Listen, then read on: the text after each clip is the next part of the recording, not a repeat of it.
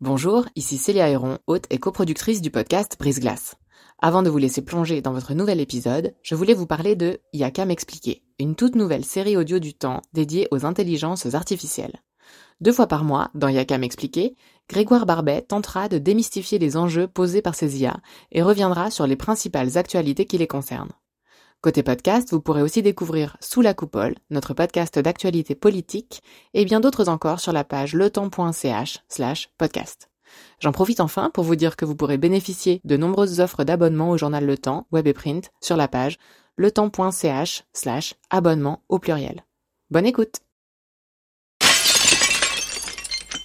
Le racisme anti-asiatique, c'est un racisme qui est positif, si on veut bien. Ça veut dire... Euh Ouais, toi, t'es étranger, mais, mais ben, vous, vous voulez brider, euh, vous êtes bien. Vous êtes travailleur. On m'a dit, hein, vous êtes travailleur, hein, pas comme les Arabes ou les Noirs. Ça, on me l'a dit souvent. On le prenait positivement, moi je le prenais positivement. J'étais là, ah ouais, moi je suis un, je suis un étranger, mais je suis un bon. On dérange pas, on bosse. C'est peut-être ça qui était le plus dur. C'est ce bon racisme en fait. Bienvenue dans la saison 3 de Brise Glace, un podcast du temps qui s'intéresse à tout ce qu'on n'ose ni dire ni demander aux gens qui nous entourent. On l'a appelé bol de riz, Game Boy ou Jackie Chan. On lui a demandé s'il pouvait réparer des ordinateurs, puisque, c'est bien connu, les Asiatiques sont bons en maths et en informatique. On lui a suggéré de rentrer dans son pays. Aujourd'hui, Yann, lausannois d'une quarantaine d'années, se décrit comme Viet, au micro de Brise-Glace, il raconte le silence qu'on lui a appris à observer face au racisme ordinaire en Suisse, mais aussi la fin d'un tabou.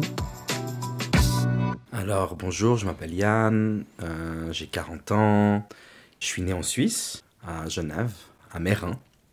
Ma mère, elle, elle est indonésienne d'origine, fille d'expat, et je tiens à ce terme, parce que souvent on dit alors, euh, tes parents ils ont immigré, puis je fais non, euh, mon grand-père était expat, quoi. Donc euh, mon grand-père avait été muté en fait par sa compagnie euh, en Hollande. Là, on voit les liens coloniaux post-coloniaux. Entreprise d'État, Shell dans le pétrole. Donc euh, mon grand-père a posé ses valises en Hollande après avoir fait pas mal de pays. C'est un petit peu ces trajectoires d'expat où ils finissent au QG. Puis du coup, ma mère était à l'Uni en Hollande et puis elle a vu suivre les cours de Piaget. Alors elle est venue en Suisse où il y avait Piaget qui enseignait à Genève.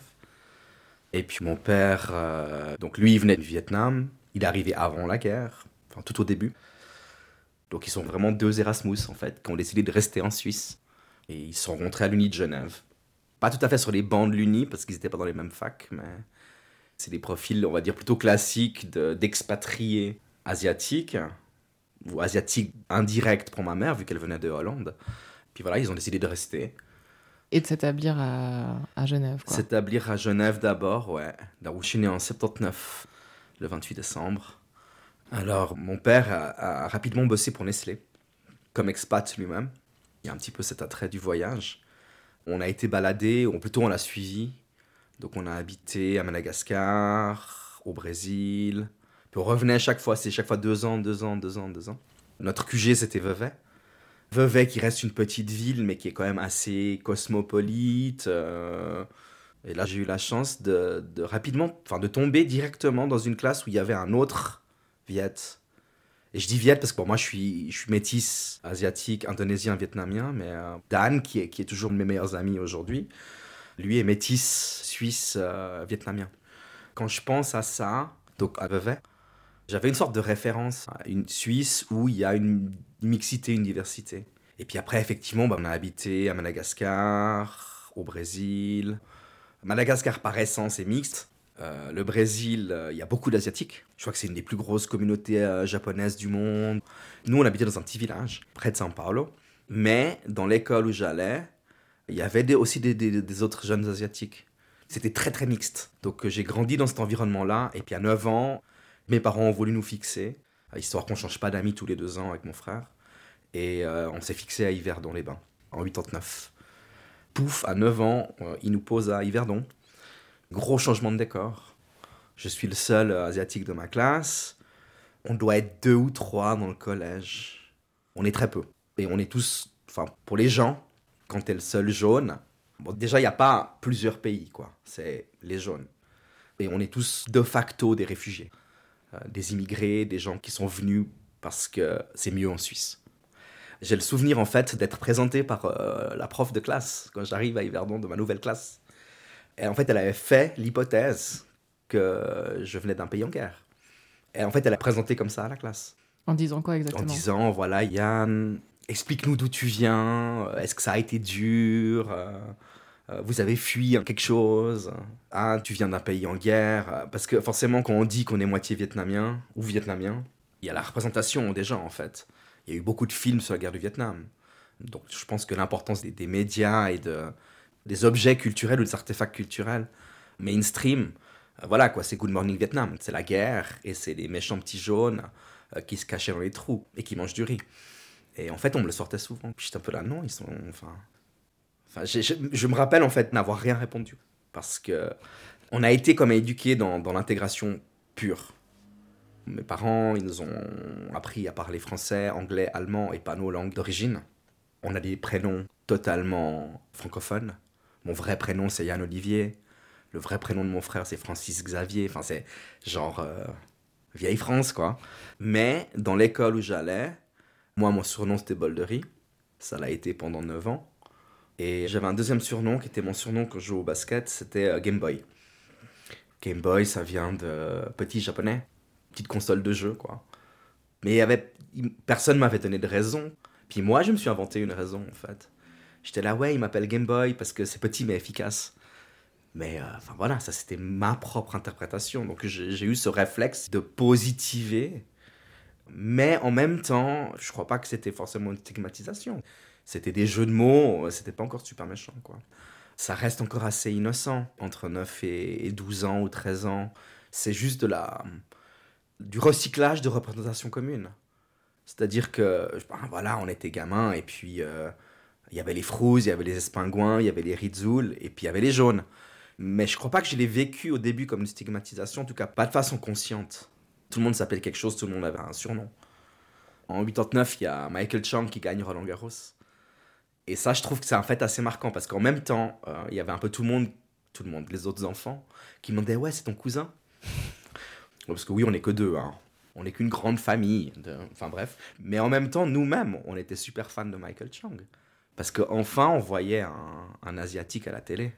Et je crois que c'est ça le truc c'est que plus que de la stigmatisation, c'est l'invisibilité médiatique. Il n'y avait pas Internet hein, à l'époque. Il n'y avait pas YouTube accéder à des chaînes étrangères, c'était compliqué. Donc on regardait euh, Récréa 2, Antenne 2, TF1 et puis euh, ce qui était à l'époque TSR. Donc c'était euh, zéro visibilité sur les chaînes suisses ou les chaînes françaises. Avec du recul, je me dis en plus que c'est assez rigolo parce qu'au Club Dorothée, qu'on regardait tous et toutes, bah, il y avait que des mangas. Il y avait que des dessins animés d'origine asiatique, en l'occurrence japonaise, mais qui n'étaient pas présentés comme tels et qui était doublé. Puis bon, en plus, les mangas représentent, dans leur représentation, ils font pas les yeux bridés non plus, donc du coup. A posteriori, je me dis qu'on a été baigné dans une culture japonaise, mais sans le savoir, et qu'on avait zéro idée de qui on est. en plus, j'étais tellement à fond dans l'intégration, mes parents étaient tellement à fond dans l'intégration que je me suis pas posé les questions du tout.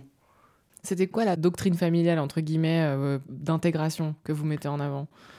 Euh, c'est ferme-là et des bonnes notes. Mais elle même pas ne répond pas, c'était juste rien. C'est n'y pense pas. C'est euh, et ton objectif et des bonnes notes à l'école. Du moment que tu as des bonnes notes à l'école, euh, va, faire, va faire des choses. Et puis effectivement, de 9 à 16, 17 ans, bah, je vivais dans un monde où, voilà, tu fais partie d'une minorité et puis tu es un bon parce que tu es calme et que tu te la fermes. Quoi. Et c'était quoi l'attachement euh, bah, à l'Indonésie, au Vietnam euh, de vos parents? Dans quelle mesure est-ce que euh, leurs propres racines, disons, revenaient dans votre vie quotidienne? On est allé quelques fois en Indonésie, on avait des visites des familles qui venaient de là-bas, et puis la nourriture. C'était quoi? Bah, Ce qui était cuisiné à la maison, en fait. C'est le seul lien qu'on avait à nos racines, vraiment, et qui n'était pas explicité, mais sur lequel on pouvait vraiment, qu'on pouvait toucher. Parce qu'on ne parlait pas de tout ça. On parlait pas de tout ça. Est-ce qu'il y a eu des moments où, de par justement ce que vous mangez, vous vous êtes senti euh, à part? Non, alors ça c'est marrant parce que c'est venu beaucoup plus tard. Je pense que quand on est enfant, on n'en parle pas trop. Puis bon, à la récré, on a tous un farmer. Hein, c'est une de ces barres de céréales de la Migros. c'est vrai que j'ai pas eu ce, truc, parce que ça, ça, on en rigole avec d'autres amis asiatiques. Je suis pas allé à la récré avec euh, mon rigluant, quoi, ou mes nems. Non, mais parce que j'avais des amis, ils avaient ça, quoi. Voilà, tout le monde s'échangeait les trucs à la récré, puis il n'y a personne qui veut du rigluant, quoi, forcément. Donc euh, là, là, il y a une stigmatisation. Mais euh, non, non, non, de ce point de vue-là, non, moi j'allais avec mes mandarines, mes cacahuètes, comme tout le monde.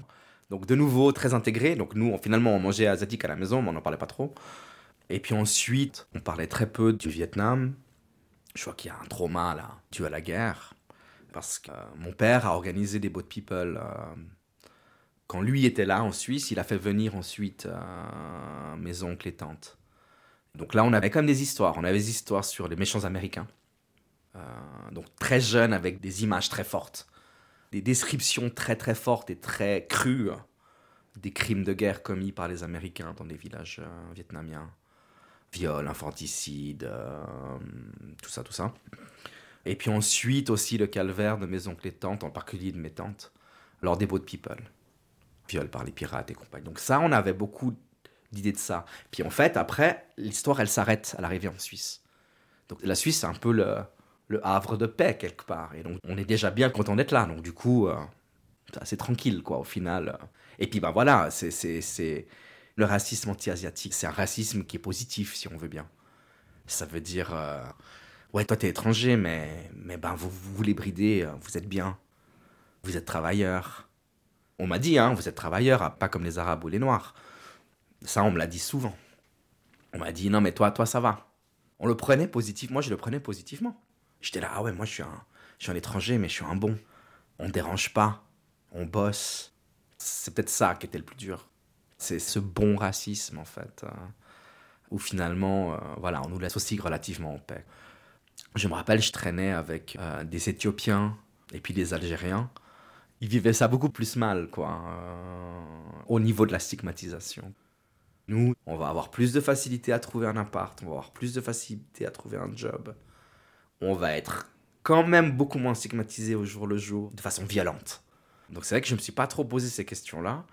Puis je crois qu'après, pouf, je pars à l'Uni et je fais HEC. C'est une fac qui est aussi ultra multiculturelle. Et je ne me pose plus la question. Bah parce que voilà, parce que la moitié des cours sont en anglais, parce que la moitié des étudiants viennent euh, d'ailleurs. Peut-être que j'aurais eu une réflexion différente si j'avais fait, euh, je sais pas, sciences sociales ou, ou lettres. Ou... Il y a plus de conscientisation dans ces facs. Il y a aussi beaucoup plus de bien-pensance, à mon avis. Mais en même temps, c'est des facs beaucoup plus blanches parce qu'il y a beaucoup moins d'étudiants étrangers qui viennent faire, en tout cas à l'époque. Moi, je voyais mes potes de lettres ou mes potes de sciences sociales, euh, c'était 95% blancs, alors que chez nous, c'était 30% euh, people of color, comme on dit aujourd'hui. Mais est-ce que vous vous êtes retrouvé à débattre de ce que en fait des conservateurs euh, pourraient appeler presque une compétition victimaire avec par exemple des arabes ou des noirs de ce on en rigole Bon, déjà, nous, sans vouloir faire de communautarisme, hein, on a nos propres blagues, on a... Nous, on s'appelle les bananes, jaune dehors, euh, blanc dedans. Il y a la même chose chez les blacks, euh, ou noix de coco. On en rigole. Quand je dis nous ici maintenant, c'est entre potes, parce que voilà, on, on fait des choses ensemble quand même. Hein. C'est aussi quelque chose, euh, c'est un marquant. Du coup, on, on, se trouve finalement. Hein. Donc à l'Uni, là, environnement euh, très cosmopolite, donc mhm. à aucun moment ça devient... C'est toujours en filigrane il y a quand même toujours ces remarques. On va dire c'est très générationnel. C'est-à-dire qu'à l'Uni, avec mes collègues étudiants et étudiantes d'Uni, il n'y a pas ça.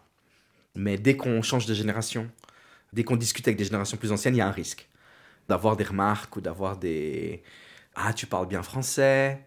Ah, tu viens d'où Ah, c'est marrant, tu parles sans accent. Des fois, des remarques sur la nourriture aussi, quoi. Euh, à l'époque, c'était pas la chauve-souris, mais c'est Ah, bah tiens, t'as combien de fois t'as mangé du riz euh, cette semaine? Ça, ça revient souvent quand même. C'est pas des trucs hyper marquants, mais c'est quand même toujours là. Toujours, toujours. Ah, tu peux m'aider avec mon ordinateur. On est tous bons en informatique, les Asiatiques. C'est marrant. Hein. On est aussi, tous forts en maths. Je suis pas au courant. Mais c'est vrai qu'il y a ça, ouais. Tout le temps, tout le temps, tout le temps. Et souvent, c'est pour demander de l'aide. Hein. C'est, ah, euh, j'ai un problème avec mon ordinateur. Mais je, ne sais pas réparer les ordinateurs. alors, justement, parlons de ça. Comment on répond? Pendant longtemps, justement, je répondais pas. Enfin, c'était de nouveau, j'étais dans mon éducation. On laisse filer, on essaye. On se conforme à l'attente, on se conforme au stéréotype. Donc pour ne pas froisser, on essaye de réparer l'ordinateur. Pour être accepté. Pour moi, c'était plus loin que pas froisser, c'était vraiment pour être accepté. On se conforme à ce stéréotype du bon étranger qui est travailleur et qui fait pas de vagues. On se conforme. Bon, après, on n'est pas tous, ça marche pas toujours, hein, on n'arrive pas forcément à réparer l'ordinateur, en l'occurrence, vu qu'on sait pas le faire. Mais on essaye, ouais, ouais, ouais. Mais, il- voilà, on partage quand même ce truc de dire on n'est pas chez nous. Et on nous le fait ressentir. Parce qu'après, il y a des trucs, il y a des épisodes qui sont plus stigmatisants, là, où euh, dans le tram à Genève, on me crie dessus de rentrer chez moi. Ça arrive. Deux à trois fois par année, ouais. Jusqu'à récemment, euh, je répondais rien. J'ai jamais répondu à une provocation, une insulte. J'ai une question un peu euh, intime aussi, mais quel stéréotype euh, d'un point de vue sexuel on, on lit euh, aux personnes asiatiques? Les hommes, c'est euh, un petite bite. Et puis pour les femmes, c'est objet sexuel. Il y a tous ces forums de, pour apprendre à mieux draguer. C'est un mouvement. Et il y, a des, il y a des sortes de gourous de ça. Puis souvent, en fait, ils disent voilà, choisissez les Asiatiques parce qu'elles se débattent pas. Vous pouvez les attraper, vous pouvez les, peloter, elles se défendront pas. Et du coup, ça va jusqu'au viol, quoi. C'est pas juste une préférence. Là, carrément, c'est de faire un, un sorte de raccourci culturel sur la façon dont la personne va se défendre et d'utiliser ça pour en faire une cible, en fait. Et euh, ça, c'est des mouvements qui sont assez forts, ouais. En plein de chaînes YouTube, c'est tout un monde. hein. Donc, du coup, je m'étais intéressé à ça. Et c'est marrant parce qu'il y a un Suisse qu'on a fait tomber au Japon en 2018 avec euh, chaîne YouTube et tout, euh, plein, plein, plein de followers. Et son discours, c'était ça. Vous les chopez, euh, elles vont pas se débattre, euh, venez au Japon, on a trop de fun. Et on a fait un mouvement viral pour le dénoncer. On était plusieurs. Je fais, moi, j'étais pas du tout instigateur de ça, mais je me suis joint à ça. Et puis, en fait, le gouvernement japonais l'a viré, quoi. Mais il est, il est toujours là, il, est- il en a plein hein, dans la nature. Il est comme ça.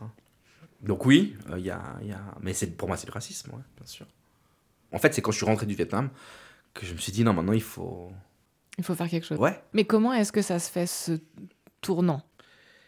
Il y a pour moi un événement marquant. C'est avant de partir, 2016, il y a un meurtre à Paris d'un couturier chinois, Shaolin Zhang, si je ne me trompe pas. Et il y a des manifestations d'Asiatiques. Donc ça, c'est 2016-2017. Et moi, ça me touche vraiment beaucoup. Il y a une des premières vidéos virales euh, en disant « Je suis français aussi ». Je sais plus quel exactement est le hashtag, mais en gros, c'était ça. C'est « Je suis français » et c'est des Asiatiques. Pour moi, c'est first time. Des Asiatiques qui parlent sur un média européen, en tout cas francophone, français ou suisse. C'est la première fois. 2016. Donc, je parlais des sportifs avant, donc effectivement, il y a eu Michael Chang bien avant, hein, 16 ans, 17 ans avant. Mais euh, culturellement, ici, dans, dans les médias occidentaux, il n'y a aucune visibilité. Donc là, il y a cette visibilité-là. Il y a un mouvement social. Bah, c'est rigolo, hein, parce que le mouvement social, il est commenté à la télé en disant la communauté chinoise, d'habitude très discrète. Donc ça montre aussi ça. Et euh, là, ça me touche vraiment beaucoup. Et puis, euh, bah, il y a les réseaux sociaux. Cette vidéo, ensuite, elle a été postée sur euh, une page qui s'appelle Je suis asiatique ou asiatique et français. Enfin, je sais plus exactement. mais- Et puis, en parallèle, il y a les stand-up artistes. D'abord les Blacks, David Lachapelle et d'autres. Et ensuite, plus récemment, Ronnie Cheng. Et puis en France, Boon Hai-min, le chinois marrant. Et ils inversent le truc. Boon Hai-min, il a cette euh, phrase euh, en disant Ouais, mais euh, attendez, en fait, on est plus nombreux que vous. hein. Les jaunes, on est plus nombreux que les blancs dans le monde. Donc en fait, c'est nous la norme. Donc c'est pas qu'on a les yeux bridés, c'est vous qui avez les yeux ronds. Donc je propose de vous appeler les hiboux. Là, il y a une sorte de libération de la parole et une visibilisation, l'accession à ces canaux via YouTube, hein, à ces canaux américains, où effectivement toute cette discussion sur la visibilisation, sur la norme et sur l'appropriation culturelle, elle a beaucoup d'avance. Du coup, moi, je partage des trucs sur Facebook sur l'appropriation culturelle et je me fais remettre à l'ordre par des collègues, enfin des collègues, que je dis collègues, mais des, gens des médias, en disant non, mais c'est un truc de ricain, quoi. Ils ont des problèmes. Et de nouveau, mon premier réflexe à l'époque, c'était ok, je réponds rien. Mais au moins, j'ai pu partager ce truc. Et puis en 2018, j'ai fait un long séjour au Vietnam parce que euh, mon ami Dan, donc, qui est mon collègue euh, de mixité et de diversité depuis que j'ai 3 ans, 4 ans, euh, lui est parti là-bas il y a 10 ans. Il s'est installé là-bas. J'y allais 2 à 3 mois par année pour le voir et parce que j'ai monté du coup un réseau social là-bas. j'ai la chance de pouvoir travailler à distance. Vous êtes dans, dans quel domaine là? Dans la communication digitale. Donc on peut travailler à distance en s'organisant un peu. C'est vrai que c'était la première fois en fait pour moi de en passant là-bas euh, huit mois, euh, c'est la première fois que je vis dans la majorité, en fait. Enfin, j'y suis allé en vacances. Mais là, d'y être plus longtemps... Bah, en plus, j'ai un look comme assez vietnamien, quoi. Je suis typé, quand même. Hein. Donc, les Vietnamiens, ils me prennent pour un des leurs. Ils me demandent tout de suite, c'est pourquoi tu parles pas vietnamien? Qu'est-ce qui t'est arrivé? Dans les pays asiatiques en général, je passe assez pour un local. Vu que je suis euh, mixed race, indonésien, vietnamien, d'ascendance chinoise, je passe à peu près partout pour un local que ce soit au Cambodge, au Laos, euh, voire même Japon, Corée. Mais c'est vrai que d'y passer du temps et d'être dans la majorité, bah du coup, on est un peu là, mais pourquoi toutes ces remarques toutes ces années? Mais j'étais vieux hein, à l'époque déjà, j'ai 38 ans, quoi. Et je rentre, et puis je dis, bah voilà, maintenant je veux plus. Enfin, je veux plus, je vais répondre. Et puis, bah c'est marrant parce que il y a un moment, il y a une dépêche ATS avec euh, un pack vidéo. En fait, c'est ces packs de news que tous les journaux y reçoivent, quoi. Et c'était sur euh, le Vietnam et puis les serpents comment on mange des serpents au Vietnam. Et euh, la vidéo, elle est ultra gore. Il y a du sang partout. Enfin, on est, les, Vietnamiens sont vraiment présentés comme des sauvages. Et c'est qu'une sélection d'images qui sont faites pour portraitiser de façon très simpliste cette pratique-là. C'était un montage. Et le temps m'écrit en disant voilà, est-ce que tu veux commenter? Mais en commentant avec justement euh, du recul, quoi, en disant voilà ces images là il y a plein de youtubeurs qui font ça aussi quoi c'est pour faire des views. C'est un truc méga gore alors que en fait c'est médicinal. Comme ici on va cueillir des plantes plutôt. Où il y a, il y a encore quelques dizaines d'années même on mangeait du chat rappelons-le en Suisse. Et puis euh, la peau de chat était connue à l'époque pour avoir des propriétés notamment anti-rhumatismales.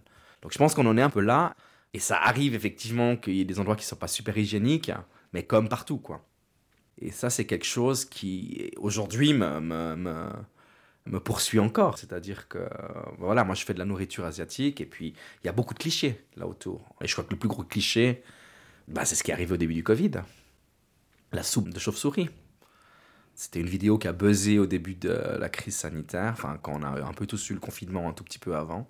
Donc, début mars 2020 où il y avait une fausse vidéo qui tournait euh, sur les réseaux euh, où il disait voilà, ça c'est la soupe de, de chauve-souris que mangent les Chinois. Et aujourd'hui, je, enfin, je l'entends, on me le sort souvent. Quoi. Compte tenu de, de, la pandémie et de la crise sanitaire, est-ce qu'il y a eu euh, un changement notable, en tout cas pour vous, du racisme anti-asiatique? Bah, Les premières semaines, ouais. Quand ça venait de Chine, et avant que ça vienne d'Italie, parce qu'après ça venait d'Italie, c'était bon. Hein. non, mais quand ça. Ouais, les premières semaines, donc début mars, bah, dans le train, on change de place quand moi je suis là. Par contre, on va s'asseoir vers euh, quelqu'un de pas asiatique. Encore plus près. Parce qu'au début, on se dit, bon, bah, peut-être qu'il se lève, euh, il va s'asseoir ailleurs. Euh, parce qu'il ou elle a pas envie d'être en face de quelqu'un, tout court, quoi. Mais quand la personne, elle est en diagonale, donc on est à 1m50, on respecte les mesures actuelles. Donc la personne se lève et puis va se coller à quelqu'un d'autre de pas asiatique. On se dit, bah voilà, en fait, ils veulent juste pas être près de moi. J'ai eu quelques altercations aussi avec des genres euh, on veut pas de ton virus. Beaucoup euh, dans la rue comme ça. La première semaine de la déclaration d'état d'urgence en Suisse, la semaine d'avant et les deux semaines après, donc on va dire du 6 au 30 mars. Sur ces trois semaines, j'ai dû compter 8 à 10 altercations. Mais beaucoup en zone rurale, pas trop dans les centres urbains, quoi. Beaucoup dans le train, en fait. Donc des gens qui se lèvent et puis qui disent on veut pas de ton virus et qui vont s'asseoir plus loin. Ou euh, ouais, ça serait pas arrivé si vous mangiez pas n'importe quoi. Il y, a aussi eu un truc, c'était quoi? C'était un quotidien français qui titre Le Péril jaune, autour du 8-10 mars. Le courrier Picard. Hein. Ouais, le courrier Picard, ouais. Mais qui s'est excusé depuis. Mais euh, beaucoup de journalistes, enfin, je dis journalistes parce que bah, j'ai beaucoup, je suis connecté à beaucoup de journalistes sur les réseaux sociaux, l'ont partagé. Et vous répondez quoi à ça? Bah, il y a un truc qu'on appelle la, racisme fatigue ou la, la, fatigue de la justification. Là, c'était un peu ça, parce qu'on était un peu là, de toute façon, euh, tout est tellement émotionnel, euh, Il y a un moment, j'en ai marre, puis j'exprime juste le fait. euh, je vois que je partage sur Facebook, je dis juste j'en ai marre, quoi. Genre, euh, time out, quoi. Bah ça c'est certain, ouais. C'est une énergie dingue de ne rien laisser passer. Ouais. Et puis en fait, bah, moi j'étais pas mal engagé dans le genre de 2016 à 2018. Donc pour l'égalité homme-femme. Ouais. euh, Et du coup, j'ai été beaucoup sensibilisé à la fois ces histoires de normes euh, et de rôle modèles et de l'influence des médias sur euh, ce que les enfants veulent devenir, etc. Et puis aujourd'hui, je fais partie d'un collectif de visibilisation positive de la culture contemporaine vietnamienne qui s'appelle Vietnam Now. On est euh, un collectif international, il y a une Canadienne, un Allemand, des Français, des Anglais, et puis on est tous deuxième génération, quoi. Voilà, il y a aussi ce côté de connaître mieux sa culture d'origine et la volonté de valoriser en Occident, et notamment en termes de visibilisation. Parce qu'il y a deux choses. La première chose, c'est le whitewashing, hein, donc des figures hein, ou des, personnages asiatiques dans les films qui sont euh, interprétés par des blancs. Ça, il y en a encore eu euh, l'année passée, hein, euh, The Great Wall of China, ou le, le- le dernier samouraï avec Tom Cruise, enfin, il y en a tout plein. Donc ça, c'est le côté invisibilisation. Donc on n'existe pas, alors que dans le caractère, il est asiatique. Euh, et puis l'autre euh, point, ben, c'est que, en fait, le premier film hollywoodien où il y a que des asiatiques dedans, c'est Crazy Rich Asians. C'est 2018. Euh, donc tout ce qui se passe avant, on est invisible. Avec l'exception notable de Bruce Lee et Jackie Chan. D'ailleurs, enfin, à contrario, ben, c'est- c'est- ces deux-là, ils ont forgé toute la pop culture. Encore il y a quelques années, on m'appelle Jackie Chan sur mon lieu de travail. Et je m'en plains. Bah alors, je, lui remonte les bretelles déjà. Là, je revenais du Vietnam, donc voilà, j'étais à fond. Euh, je lui remonte les bretelles. Dans les grandes lignes, j'ai dit, tu peux pas dire ça, quoi. Ah, il m'a détesté pour le reste du temps. J'étais là, ah bah j'ai un ami en moins. Euh, ouais, non, non, il, il m'a vraiment pris de haut, quoi. Oh, on peut plus rigoler, quoi. Et en fait, la direction là-dessus, n'a rien fait. Quand je dis à mon employeur, à la, direction, voilà, j'estime avoir été victime d'une remarque qui est raciste et qui est dangereuse pour l'organisation pour laquelle on travaille, parce que si ça se répète, c'est pas terrible. On peut pas appeler euh, quelqu'un qui est juste asiatique, ah ouais, euh, Jackie Chan, quoi. Enfin, quoi. Après, tous les Arabes, on les appelle Ben Laden, et puis tous les Blacks, on les appelle quoi? Enfin, pour moi, c'est vachement dangereux. Et le fait qu'il n'y ait pas eu de suite, pour moi, c'est ça le problème. Surtout si on se prévaut de valeurs inclusives et d'intégration, ben là, ça demande une action, quoi. Par exemple, il y a quelques mois, hein, il y a même un mois, au lendemain de- du décès euh, tragique de George Floyd et des premières manifestations, euh, il y a plein de gens qui ont mis le carré noir. Et puis le mouvement, donc Black Lives Matter Geneva, il a repéré les institutions, notamment les institutions culturelles, qui ont mis le carré noir. Puis ils ont écrit à chacun en disant euh, c'est très bien d'avoir mis le carré noir. Maintenant, on attend du changement. Si aujourd'hui on dit qu'on s'engage pour des valeurs d'inclusivité et de diversité, bah, il faut que ça se traduise dans les actes. La discussion sur le genre et la discussion sur l'inclusivité, euh, de la diversité, il y a beaucoup de points communs. Que ce soit au niveau de la visibilisation et des role models, mais que ce soit aussi sur cet effort d'intégration. Moi, je travaille pas mal dans la culture, et, et c'est bien parce que c'est en train de changer. Mais pendant longtemps, on a dit, oui, non, il n'y a pas de problème dans la culture. hein. Pour le discours euh, sur le genre, c'est le même. hein. Non, non, mais il n'y a pas de problème dans la culture. Nous, on est progressistes. Mais si on regarde les chiffres et les faits, bah non. Vous le disiez, en fait, Crazy Rich Asians, euh, c'était le premier blockbuster, entre guillemets, euh, vraiment avec un casting 100% asiatique.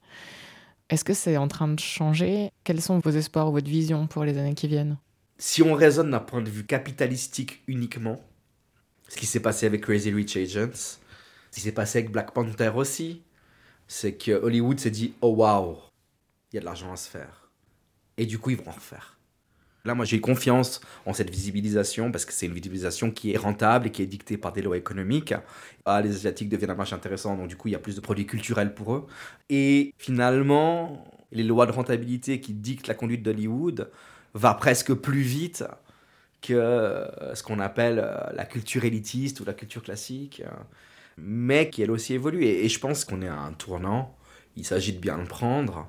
C'est pas encore arrivé ici. hein. Ça, c'est, on parle d'Hollywood et on parle des États-Unis qui ont beaucoup plus d'asiatiques sur leur sol qu'ici. Moi, je me fais pas trop d'illusions sur la Suisse parce qu'on est très peu. Enfin, j'ai entendu des estimations qui disent qu'on est environ 1%. c'est aussi compréhensible qu'on soit minoritaire dans la représentation culturelle. Ce qu'on voit quand même, c'est que, par exemple, dans tout ce qui est photo, dans tout ce qui est. Euh, qui demande des moyens de diffusion qui sont moins lourds qu'un film, on voit quand même beaucoup plus de noms asiatiques qu'avant. Et je pense que c'est un mouvement qui se fait vraiment maintenant. Enfin, ça fait 5 ans, 6 ans. Et là, j'ai vraiment confiance en les jeunes générations parce qu'elles sont beaucoup plus multiculturelles, en tout cas en ville. Puis le changement, il va venir petit à petit. Pour finir, j'ai noté tout à l'heure que vous vous agaciez du fait qu'on vous demande euh, Et alors, euh, tu viens d'où? Plus que le tu viens d'où, moi, ce qui m'a toujours agacé, c'est plutôt le Ah, tu parles bien français. Mais tu viens d'où? Je pense que la question est inévitable et puis il faut qu'on en parle, bien sûr. Par contre, si ça peut ne pas être la première question, c'est pas mal. Euh, c'est comme si ça, ça nous définit. À la limite, on sait à peine mon prénom, mais c'est genre tu viens d'où? Puis après, c'est Ah ouais, intéressant. Mais je dirais, on n'y coupe pas. Et euh, nos origines, on doit aussi en parler. Mais ouais, pour moi, ce serait bien que ce ne soit pas la première question. Merci d'avoir écouté ce nouvel épisode de Brise Glace. Je suis Célia Héron. Cet épisode a été réalisé en collaboration avec Virginie Nussbaum et monté par Sylvie Coma. Pour découvrir tous les autres, rendez-vous sur la page letemps.ch slash podcast ou sur vos applications d'écoute. À dans 15 jours.